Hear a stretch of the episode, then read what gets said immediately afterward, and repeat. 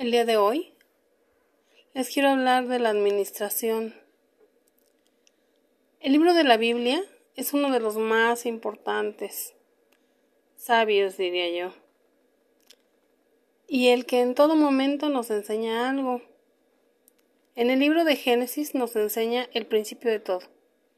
También nos enseña a continuar todos los días, con disciplina y constancia, avanzando un día a la vez y también que tenemos que descansar para seguir avanzando, ya que Dios Padre nos regala vida todos los días, apoyándonos en todo momento, aunque no lo podamos ver. También en este libro, Dios nos enseña a administrar todo lo que llega a nuestras manos, todas las bendiciones y talentos que Dios nos da. Una de las más grandes enseñanzas sobre este tema es esta. Aconteció que Faraón tuvo un sueño. Le parecía que estaba junto al río y que del río subían siete vacas hermosas a la vista y muy gordas y comían en el prado y que tras ellas subían del río otras siete vacas de feo aspecto y chupadas, con casi nada de carne, y se pararon cerca de las vacas hermosas a la orilla del río, y que las vacas de feo aspecto y casi en los huesos devoraban a las siete vacas hermosas y muy gordas, y despertó Faraón, y se durmió de nuevo, y soñó por segunda vez, que siete espigas llenas y hermosas crecían en una sola caña, y que después de ellas salían siete espigas menudas y marchitas, y las siete espigas menudas y marchitas devoraban a las siete espigas gruesas y llenas. Y despertó Faraón y se dio cuenta que era un sueño, por la mañana estaba agitado su espíritu. Y envió e hizo llamar a todos los magos de Egipto y a todos sus sabios, y les contó Faraón sus sueños, mas no había quien pudiese interpretarlos. Entonces el oficial habló a Faraón diciendo, Me acuerdo que cuando Faraón se enojó contra nosotros, sus siervos, nos envió a la prisión de la casa del capitán de la guardia, a mí y al jefe de los panaderos.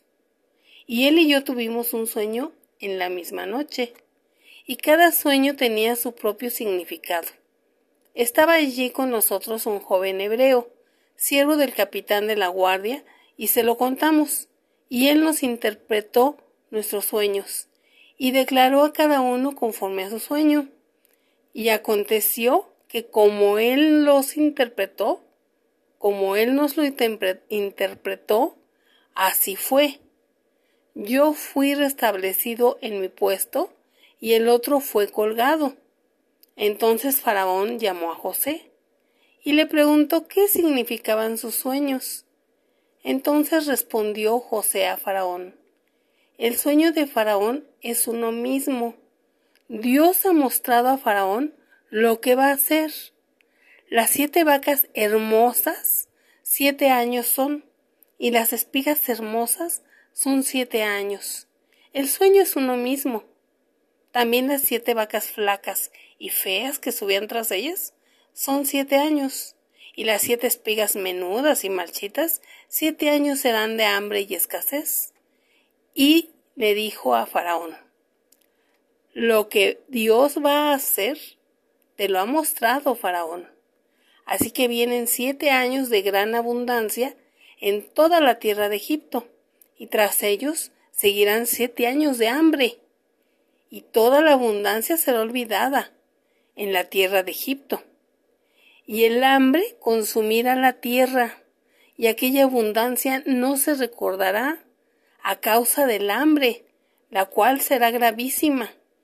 Y como soñaste el sueño dos veces, significa que la cosa es firme de parte de Dios y que Dios se apresura a hacerla. Por tanto, abastezcanse ahora, pon a un administrador prudente y sabio, y pónganlo sobre la tierra de Egipto.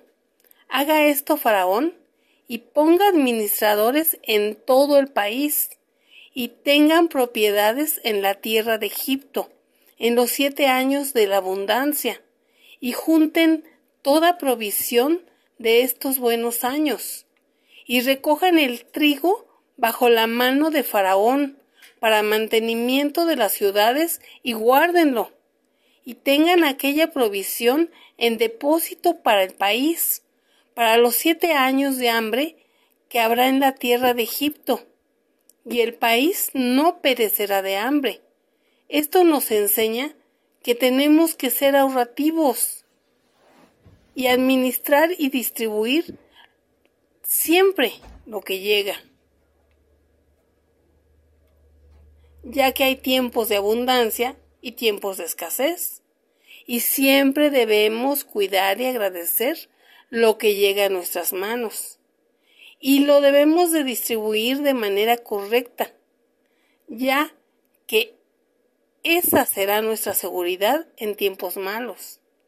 Y Dios volverá a derramar sus bendiciones sobre nosotros con vida y abundancia. Así será Cuiden lo que llega.